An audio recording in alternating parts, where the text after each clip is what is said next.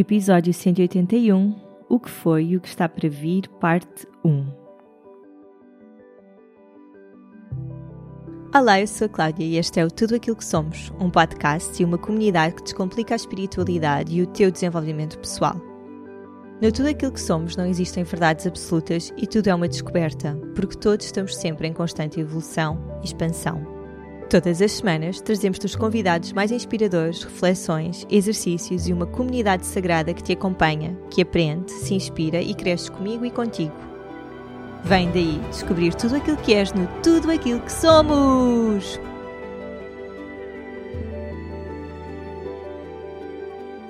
Olá a todos e a todas, bem-vindos e bem-vindas a mais um episódio do Tudo Aquilo que Somos!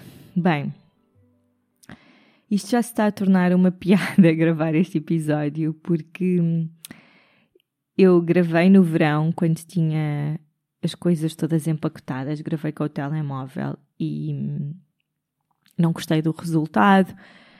E ontem gravei um episódio de 3 horas, na verdade dividiu em três partes, mas foi mais ou menos quase 3 horas. E esta noite tive uma insónia e pensei, uh, ridículo, Cláudia, um episódio de 3 horas, ou uh, ainda que eu tivesse dividido isto em três partes, é um absurdo. E hum, acho que estou a sentir duas coisas neste momento. Por um lado, quanto menos falo da minha vida, uh, se calhar mais preocupada fico sobre o que é que as pessoas vão achar.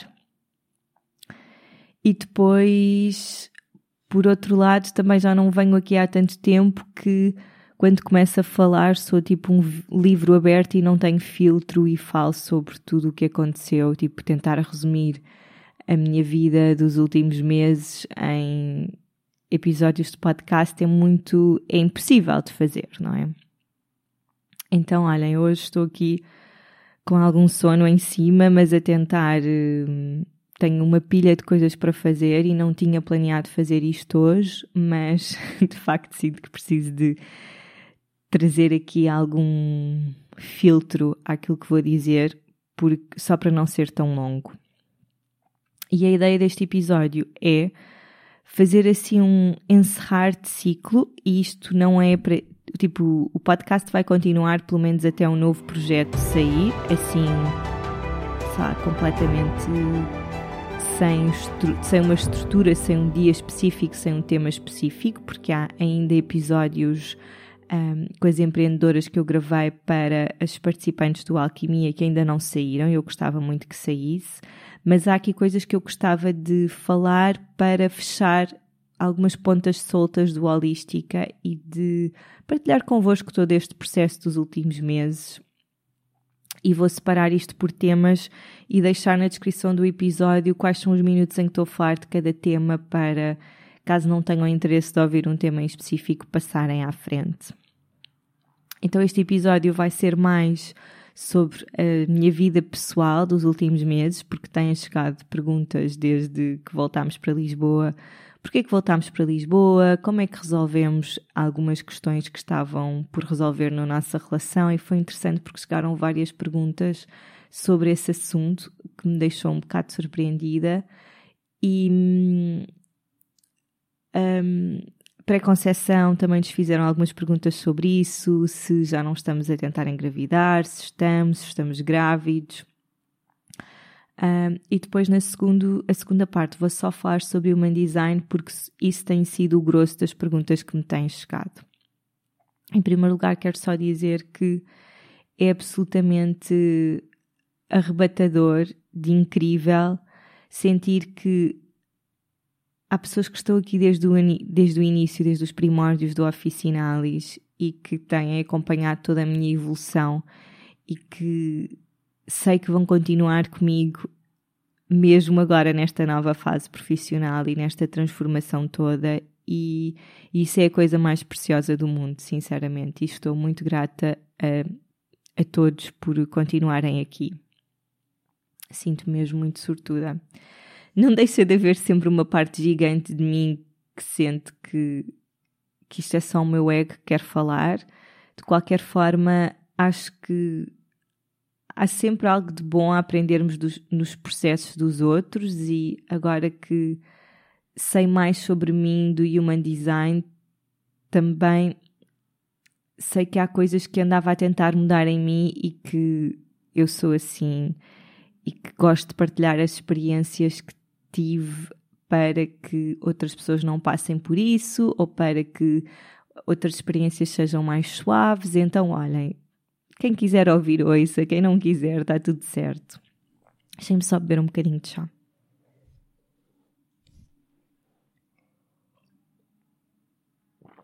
Este episódio não vai ser muito editado, simplesmente porque o David tem mais que fazer. Por isso eu vou tentar. Eh, bem, vou tentar que não seja muito confuso, mas desculpo, peço já desculpa em avanço se hum, sentirem que houve coisas que podiam ter sido cortadas e não foram.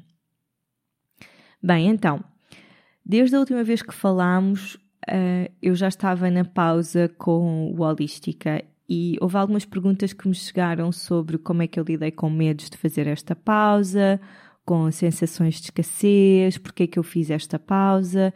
Então vou começar um bocadinho a andar para trás e hum, já falei sobre isso aqui antes, mas só para contextualizar.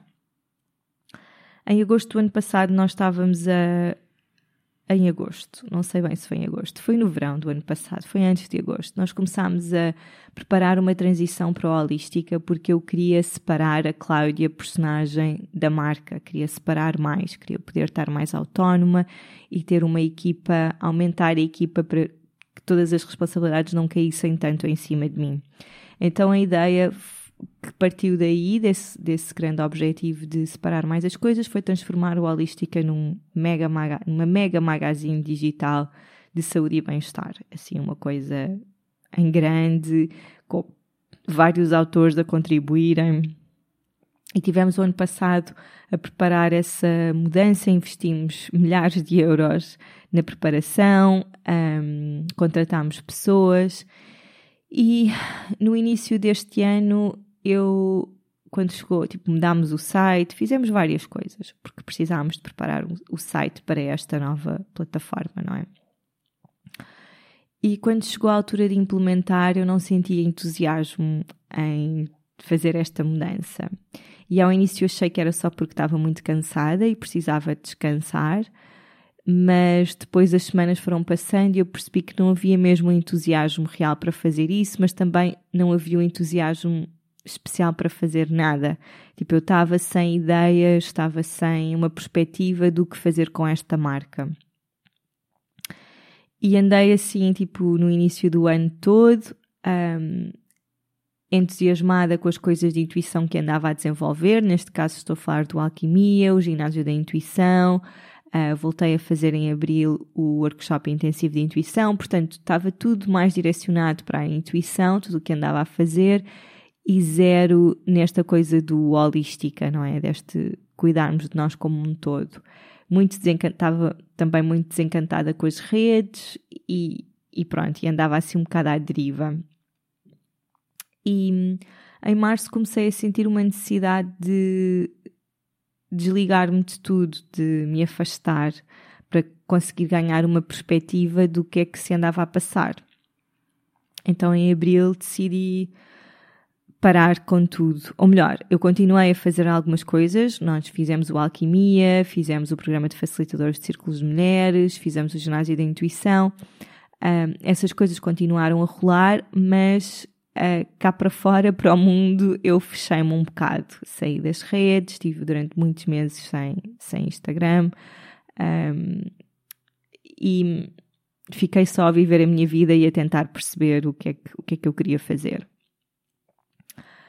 E hum, nessa altura já estava a estudar Human Design, mas ainda não estava a pensar que iria usar o Human Design na minha vida.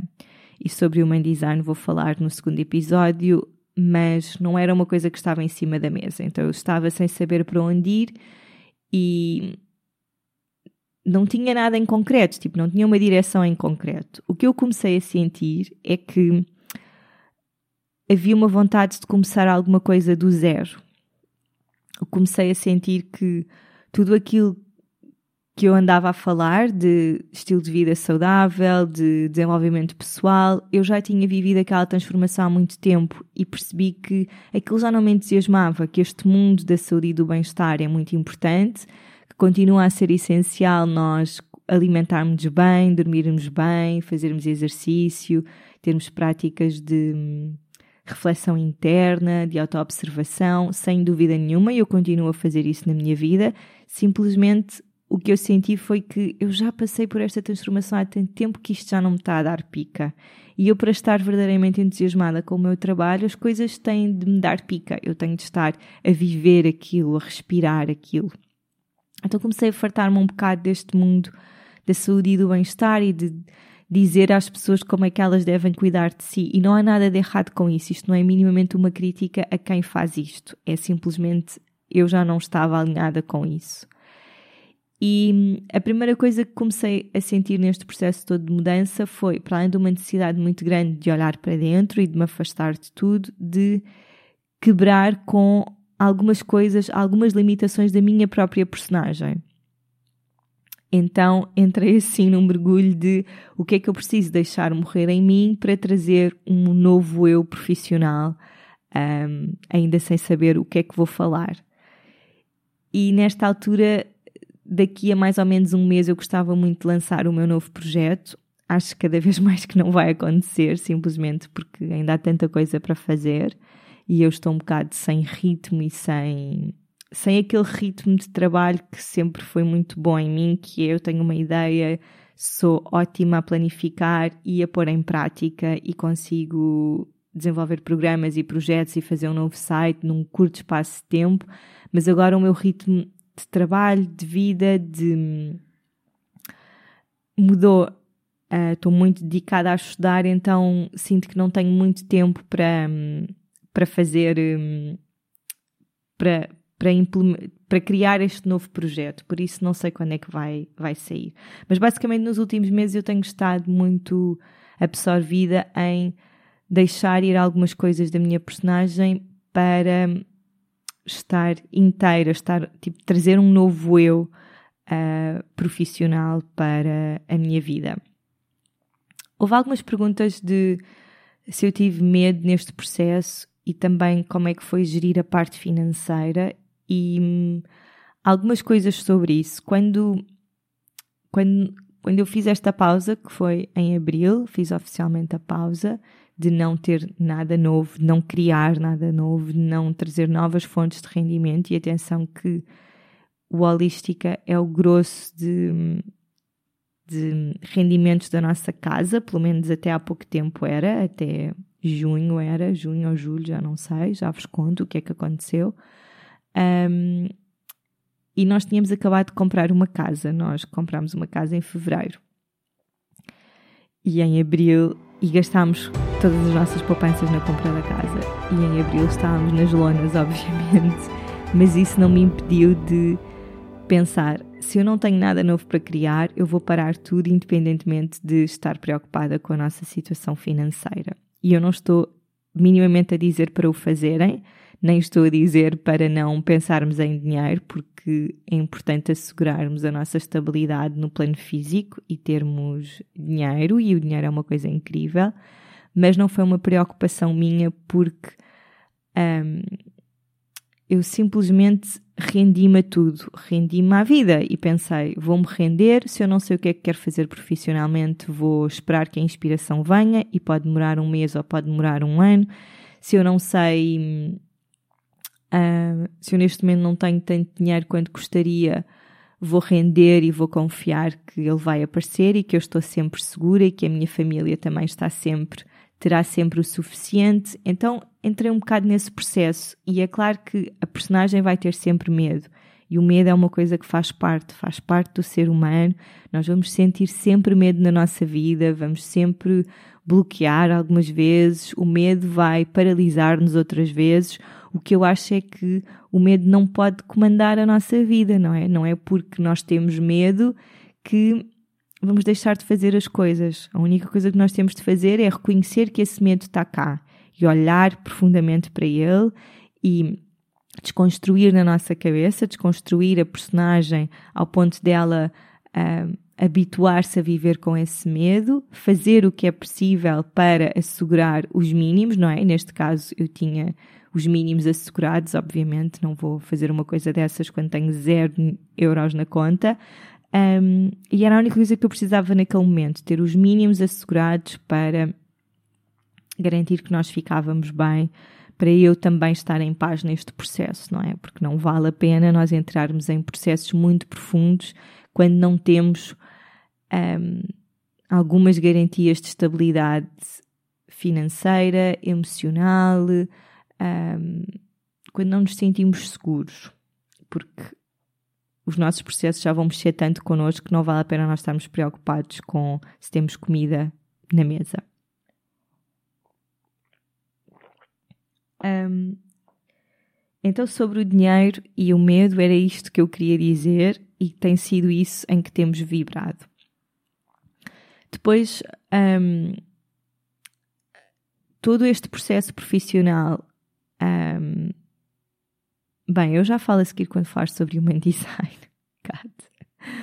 um, ainda sobre a minha vida. Como vocês sabem, um, e também porque surgiram algumas perguntas sobre o casamento, que foi uma coisa que eu achei engraçada, e foi, foram várias pessoas, isso é que é o mais interessante, sobre como é que nós ultrapassámos esta grande crise que andávamos a viver há uns anos. Um, algumas considerações que eu tenho a dizer, e isto é apenas a minha opinião, e quero reforçar que tudo aquilo que eu estou a dizer é a minha opinião hoje e que pode mudar e que eu não quero todo minimamente um, transformar aquilo que eu digo num dogma, nem quero que pensem como eu, é simplesmente a minha forma de ver as coisas, de ver a vida. Mas, um, como devem imaginar, não tenho nenhuma fórmula de como é que nós resolvemos esta situação. O que é que, tipo, e para quem está a apanhar bonés, basicamente, uh, nos últimos anos nós entramos assim num, num platô, tipo, nós sentimos que a nossa relação estava estagnada porque havia algo que precisávamos de resolver e não sabíamos como resolver, estávamos um bocado paralisados. Neste caso foi o David, há uns anos, se calhar há uns 5 anos, começou a trabalhar comigo no Holística e foi incrível e foi graças a ele que nós crescemos tanto e ele é tipo, pá, a pessoa, eu sei que ele vai ser sempre Bem, não sei, não posso dizer sempre, porque não sei quem é que vou encontrar no futuro, mas ele foi sem dúvida a pessoa mais capaz, mais incrível, que cuidou do Holística com tanto amor como eu. Uh, e fizemos, fazemos uma grande equipa, porque eu sou ótima a ter ideias e a executar, e o David é um boss gigante em cenas técnicas e é super perfeccionista, então nós complementamos lindamente. Mas quando engravidámos começámos a sentir uma necessidade de nos separarmos profissionalmente, de termos vidas separadas, porque de repente é o bebê e é o trabalho e estamos sempre juntos e é um... achámos que precisávamos de mudar de ares e de mudar de rotinas e entretanto magicamente nas últimas semanas de gravidez o David recebeu uma proposta de trabalho que era absurdamente bem paga um, numa posição que estava acima da última posição que ele tinha tido na área dele, portanto, ele tinha automaticamente subido de carreira, apesar de estar longe da carreira dele há vários anos, e o projeto era incrível e iria implicar nós irmos viver. Ainda não sabíamos na altura se iríamos para Dubai, porque a empresa estava a abrir um escritório no Dubai, ou se iríamos ficar na Arábia Saudita. Pronto. E estas grandes transformações aconteceram quando eu estava grávida de 36 semanas, portanto, mesmo no final da gravidez. E nós dissemos que sim, esta aventura. Eu passei as últimas semanas de gravidez não a preparar o ninho, mas a tentar perceber como é que seria viver na Arábia Saudita, a tentar perceber se conseguiria ser feliz lá, porque a prioridade da nossa família naquele momento era encontrar um, um bom equilíbrio entre o David estar feliz e realizado profissionalmente e eu também poder estar mais dedicada a ser mãe, obviamente. E entretanto, isto porque um, desde que nós voltámos para Portugal, e já não sei há quantos anos é que nós voltámos, se calhar há seis anos, o, o David não quer trabalhar na área dele em Portugal. Um, então foi por isso que ele começou a trabalhar comigo, porque foi, olha, se é para, para trabalhar em Portugal, prefiro, em vez de estar a ser mal pago, prefiro estar a ajudar-te a fazer o teu projeto crescer. Então foi um bocado por isso que, que ele começou a trabalhar comigo. Porque na área dele é um bocado mal paga em Portugal, trabalha-se muitas horas na arquitetura, são muitas, muitas entregas, muitas diretas. Ele tinha um ritmo de trabalho muito louco antes de nós emigrarmos, e obviamente agora que, que é pai, ele não quer estar tanto tempo fora de casa sobretudo se é para receber um salário de, sei lá, 2 mil euros, sabem? É tipo, não compensa. Um, e, e então ele teve assim um bocado nesse impasse este tempo todo de não quer. Nós não sabíamos bem para onde é que queríamos ir, mas ele também não queria ficar a trabalhar em Portugal. Então um, criámos esta situação que achámos que era uma situação boa para nós. Depois ele recebeu esta mega proposta e íamos e estávamos ambos entusiasmados com esta mudança. Só que passado um mês, tipo, o David começou a trabalhar, como estava a dizer, pai, às 36 semanas, ele começou a trabalhar e o que nós acordámos com a empresa foi que nos primeiros 5 meses de vida do Vicente, ele iria estar 15 dias em Lisboa, 15 dias a trabalhar em várias partes do mundo, porque isto era um projeto que estava que tinha vários ateliês, um, não sei porque é que estou a contar isto tudo, mas pronto, tinha vários ateliês envolvidos nos Estados Unidos, na Arábia Saudita, em Londres, então ele andou assim um bocado por todo o lado. Só que no primeiro mês ele percebeu logo que não queria fazer isto. E falou, obviamente, com o chefe, e o chefe pediu-lhe para ele ficar até o Vicente, tipo, ficar um, os primeiros meses correspondia ao quinto mês do Vicente, um, porque era quando eles iam entregar a primeira fase do projeto ao cliente. Pronto, então esta questão de ele ter tido esta proposta de ouro e de ter recusado fê-lo entrar assim um bocado em crise, numa crise existencial de eu recusei esta oportunidade de dor e agora não sei o que é que quero fazer da minha vida e não quero trabalhar em Portugal, mas também não faz sentido. Depois veio a pandemia, tipo, também não fazia sentido para nós emigrarmos. Entrou, entramos, entramos assim num buraco de nós precisamos de resolver esta situação, não sabemos como é que vamos resolver. Eu sentia que tinha ao meu lado uma pessoa que estava estagnada com a sua vida, ao mesmo tempo que eu estava super entusiasmada com o meu percurso profissional. E, e sentimos que se não conseguíssemos resolver isso, nos iríamos separar, porque para nós faz sentido estarmos juntos desde que consigamos inspirar-nos um ao outro. E é claro que esta inspiração não tem de acontecer 24 horas por dia, 7 dias por semana, não é essa exigência, mas de facto nós não estávamos a conseguir resolver esta situação. Eu, porque gostava um, de estar numa energia mais feminina e de não trabalhar tanto, e ele porque estava desencantado com a sua vida. Pronto. Então entramos aqui num grande processo de como é que nós vamos resolver isto. E daí surgiu a necessidade e a vontade de irmos viver para a Madeira porque achamos que, ok, vamos olhar para isto, vamos estar numa bolha, vamos para o meio da natureza que é onde nós estamos mais alinhados e vamos olhar para aquilo que precisa de ser visto com olhos de ver. Então a Madeira foi muito curadora porque nós entramos ali mesmo numa cápsula de uh, intimidade e de, de olhar para as coisas mesmo com, com uma dureza e com uma crueza. Era o que eu queria dizer, não era dureza. Crueza existe.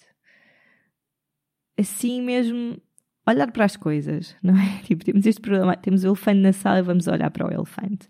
E quando fomos para a Madeira viver, estávamos naquela de isto vai ou racha. Tipo, achámos que iríamos viver para lá pelo menos seis meses e depois logo se veria o que é que, o que, é que iria sair daqui.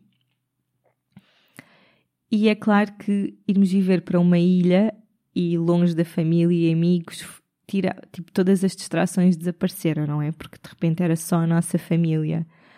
Um, viver na Madeira foi muito, muito bom e foi a fase perfeita das nossas vidas e sinto que a Madeira nos deu tudo aquilo que nós precisávamos de viver. Um, neste momento sinto um,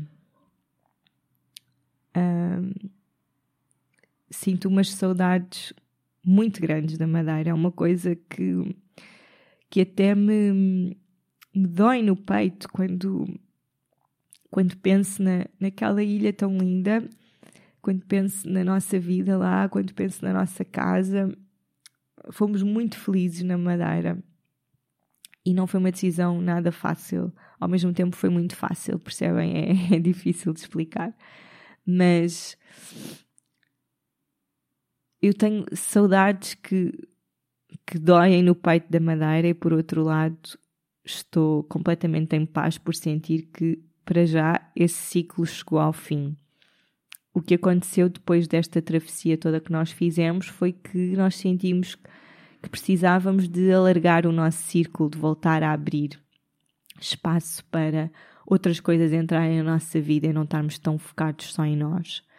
Por isso é que eu digo que a Madeira deu-nos tudo aquilo que nós precisávamos naquele momento. Claro que quando nós comprámos a nossa casa, e apesar de nós só termos feito oficialmente a escritura em fevereiro deste ano, um, quando nós começámos a, o processo de compra da nossa casa, que foi em setembro do ano passado, a nossa ideia era ficar na Madeira pelo menos 5 anos e sentimos que ali a nossa vida estava muito equilibrada porque, um, em geral, o estilo de vida é mais barato do que aqui em Lisboa e estamos a viver num sítio arrebatadoramente lindo. Então sentimos que este era o sítio onde queríamos estar. Mas a verdade é que eu comecei a sentir que estava super nutrida de paisagens e do ambiente e de toda aquela natureza, mas estava a estagnar por dentro, estava sem vontade de sair para o mundo. Um, passava muitos dias uh, com a mesma rotina, a ver as mesmas coisas das mesmas pessoas, vivia num meio muito pequeno. Então acho que, mais uma vez, o que resultou naquela altura não estava a resultar agora nos últimos meses.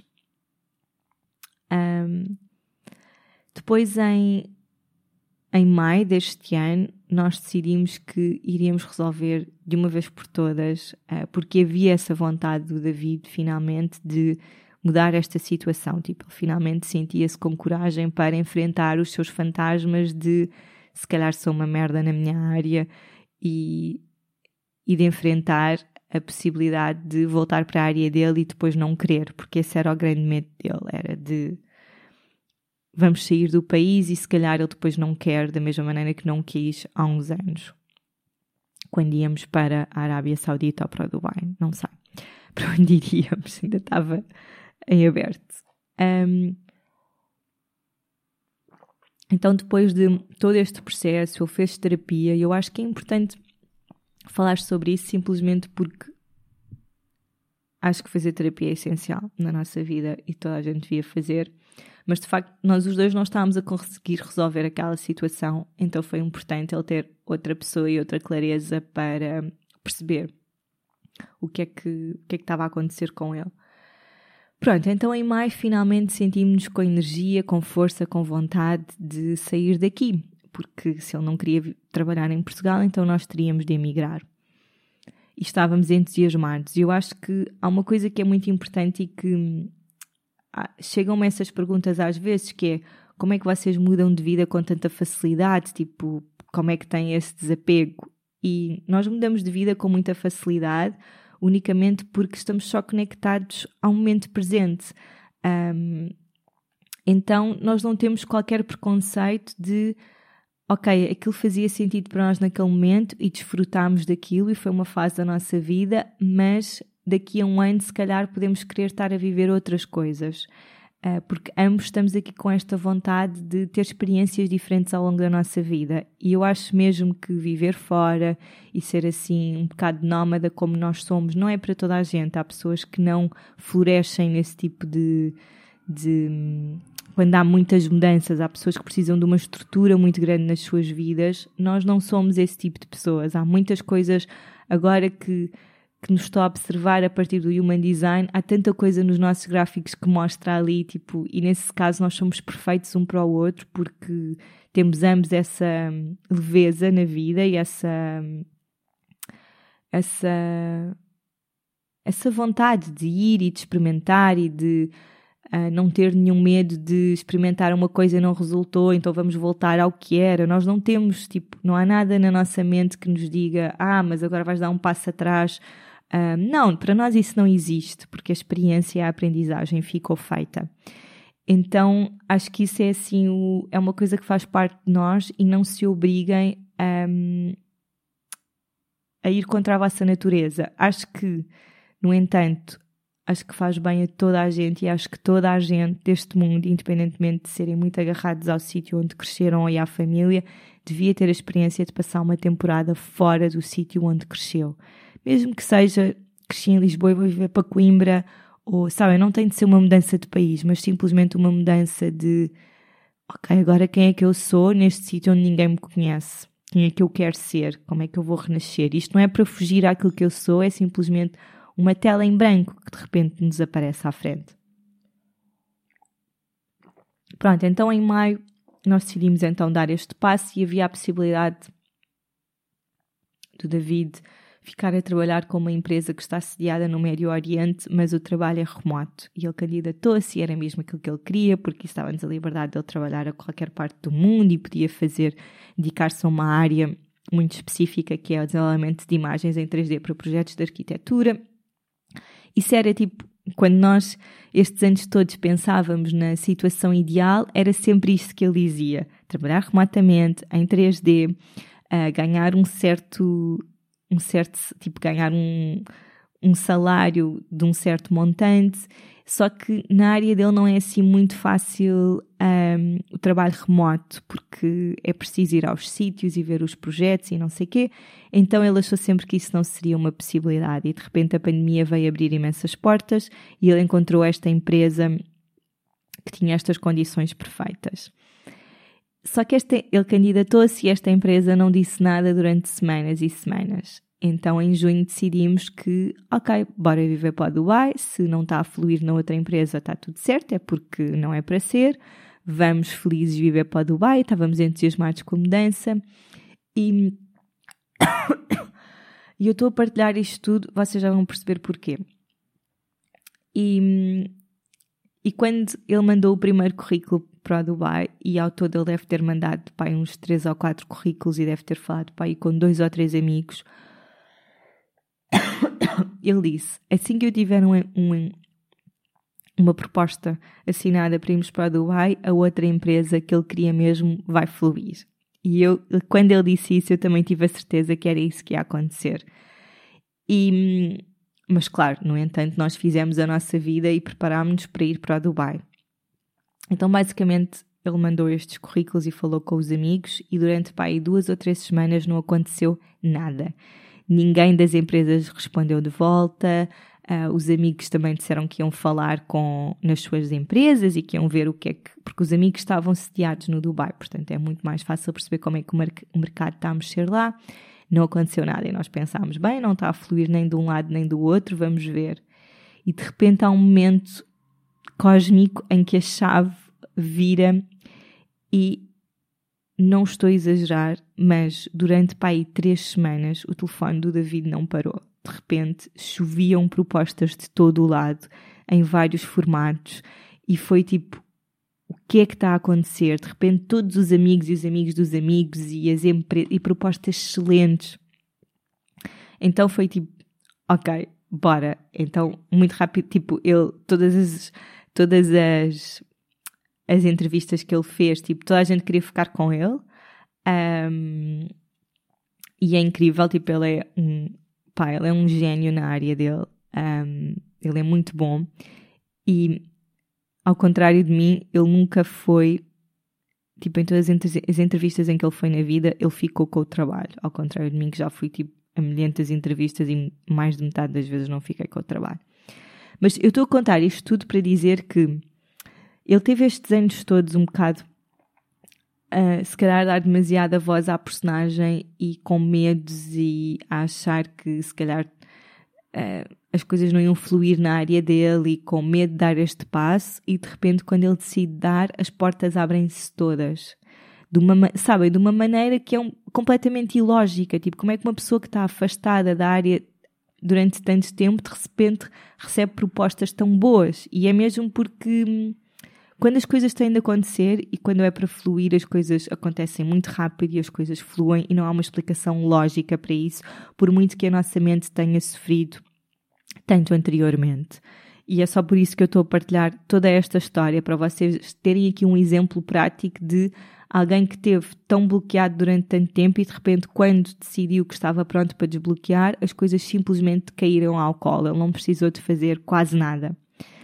Pronto, então nós íamos para Dubai, já estávamos a preparar tudo. Um, tipo, foram semanas de.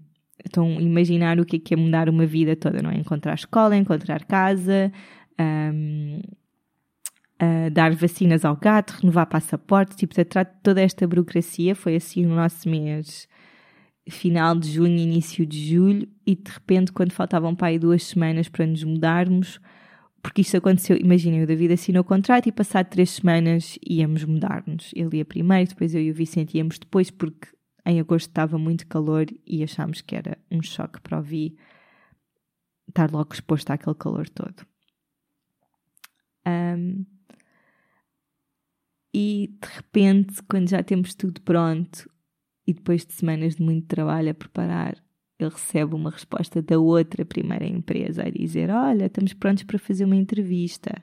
Pode ser para a semana? E o David diz: Não, tem de ser, para, tem de ser amanhã, porque eu estou prestes a ir para Dubai. Então, pronto, essa parte acho que já perceberam, nós não fomos para Dubai, porque entretanto o David ficou a trabalhar com esta empresa um, e decidimos voltar para Lisboa. E isso foi outro momento de: ok, se o David está a trabalhar remotamente, quer dizer que nós podemos viver em qualquer parte do mundo. Para onde é que queremos ir viver neste momento? Que temos aqui todas as possibilidades de ficar na Madeira e nessa altura a nossa casa já estava para venda, também estava como Airbnb. O que é que vamos fazer?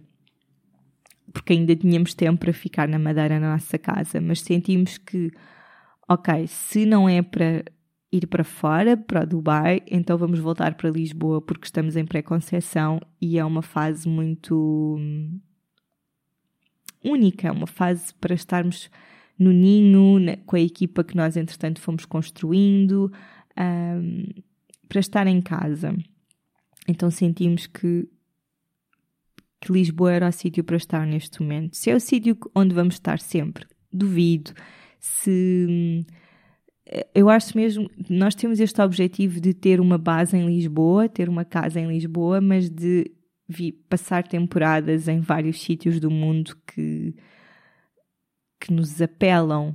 Um, tipo, gostávamos muito de passar uma temporada grande no Panamá, numa ilha onde já tivemos. Eu gostava de passar uma temporada na Austrália porque sinto que todas as cidades que conheci na Austrália senti senti-me completamente em casa e gostava muito de passar lá uma temporada grande. Não sei bem como é que isso vai fluir, mas neste momento é aqui que queremos estar. Obviamente que também é cada vez mais óbvio que queremos estabilizar porque o nosso filho está a crescer e, e também não acho que seja assim muito produtivo estarmos sempre a mudar da nossa rede de pessoas que também estão com ele, tipo de professores, de cuidadores, etc. Mas para vos dizer que, respondendo à pergunta e dei uma grande volta para responder, eu não tenho assim nenhuma fórmula para vos dizer como é que resolvemos esta situação no nosso casamento. A única coisa que eu vos posso dizer é que. Uh,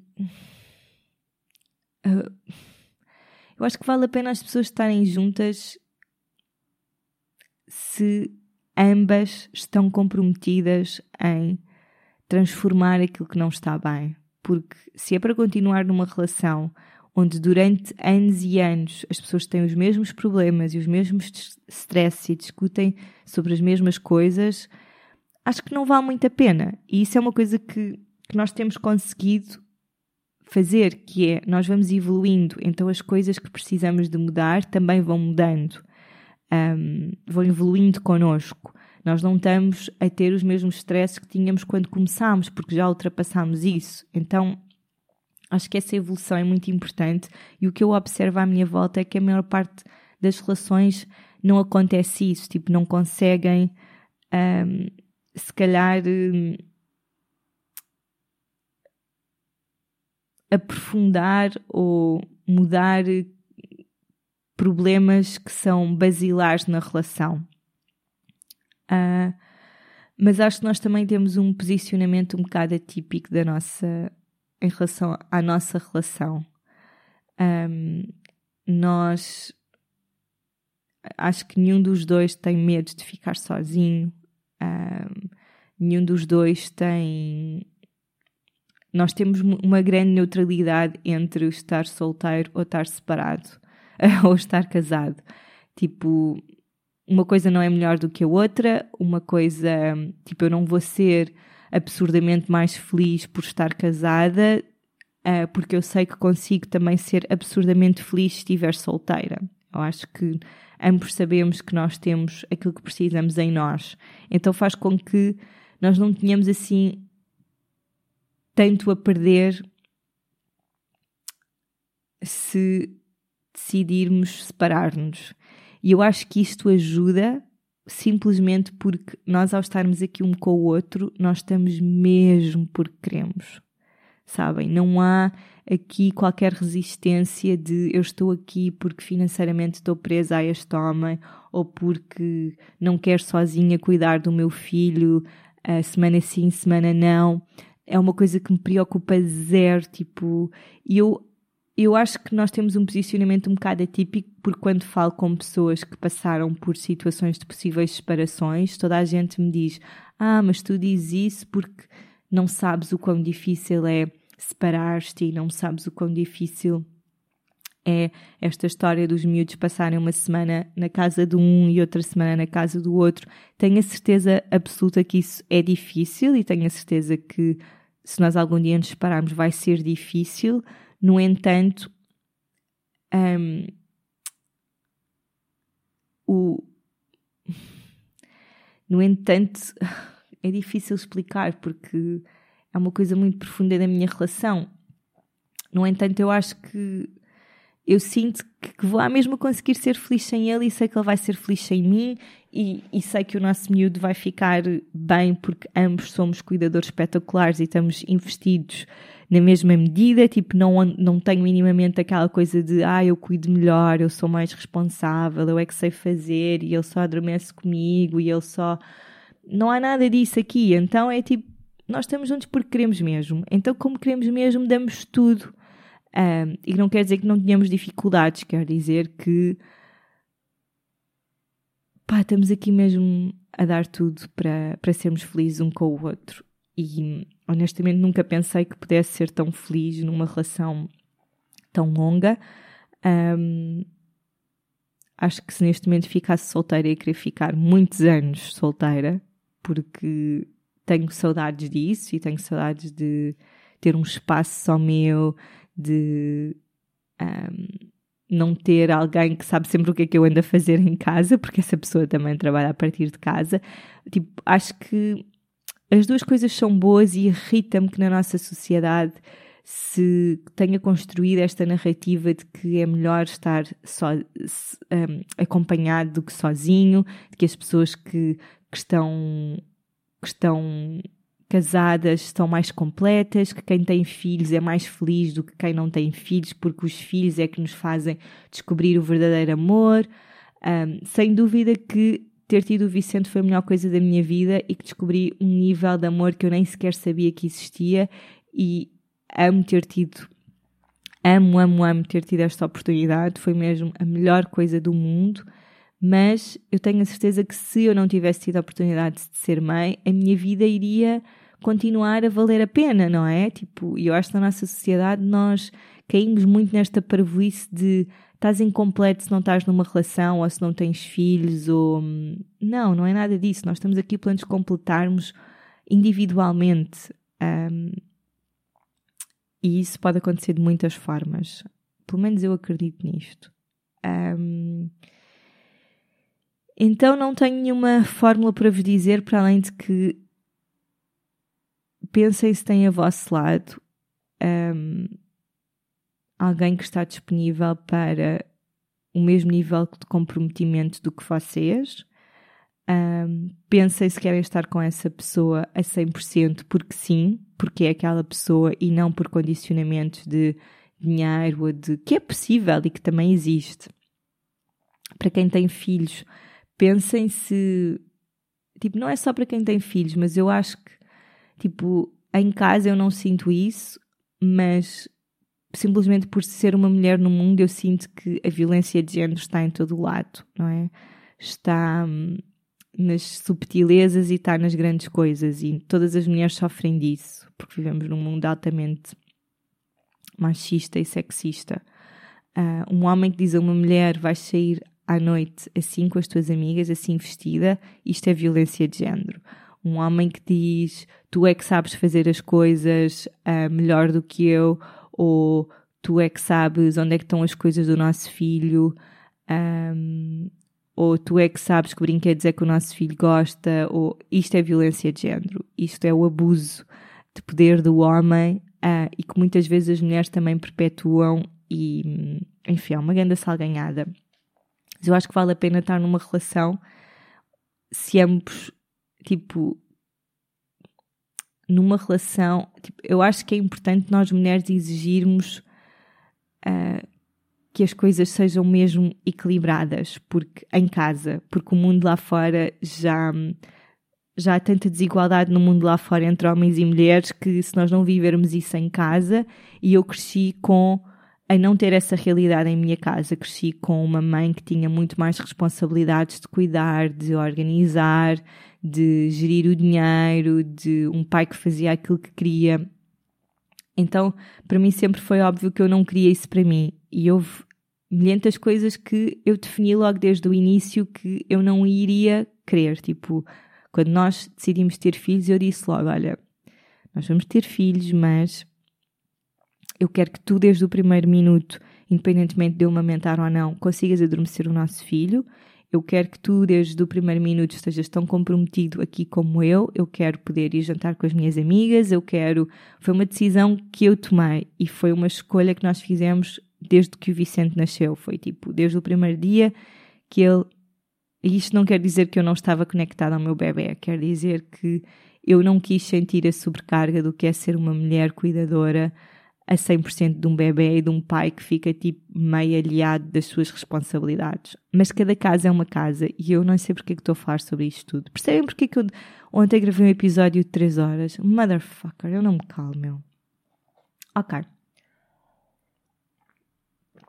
Pronto, já vos contei a história toda da nossa vida. Acho que assim. Uh, Deixem-me ver aqui as vossas perguntas. Ah, pré-conceição. Ok, ui, sobre isto, sobre isto, tanta coisa a dizer sobre isto, vou tentar ser breve. Mas preconceção, uh, nós estamos em preconceção há um ano, basicamente. Preconceção ativa. Um, quer dizer que estamos a pinar um, nos momentos certos para engravidar. No entanto, ainda não estamos grávidos. E isto, obviamente, tem trazido grandes lições, grandes aprendiz aprendizagens. Nós decidimos entrar em preconceção ativa, obviamente, depois de resolvermos toda esta questão de, que tínhamos aqui para trás para resolver. Para nós, com licença, desculpem, dei um soluço. Para nós sempre foi muito claro que queríamos ser pais de dois filhos, apesar da nossa experiência no primeiro ano com o Vicente não ter sido fácil e de eu ter demorado a querer ter um segundo filho. Foi uma coisa que sempre teve aqui presente, mas estávamos completamente disponíveis para, se for preciso, ter só um, um filho. Tipo, não nos, não nos estamos a obrigar a ter este segundo filho. Há um ano sentimos-nos finalmente preparados para dar este passo. Uh, como eu estava a dizer, ainda não engravidámos, mas ainda não somos considerados um caso de infertilidade se fôssemos, não tinha problema nenhum em dizer-vos. Simplesmente porque neste último ano nós tivemos muitos meses em que não tentámos engravidar ativamente, por vários motivos. Então, normalmente, os casos de infertilidade só se dão passado um ano de a pessoa tentar, do casal tentar ativamente, como nós.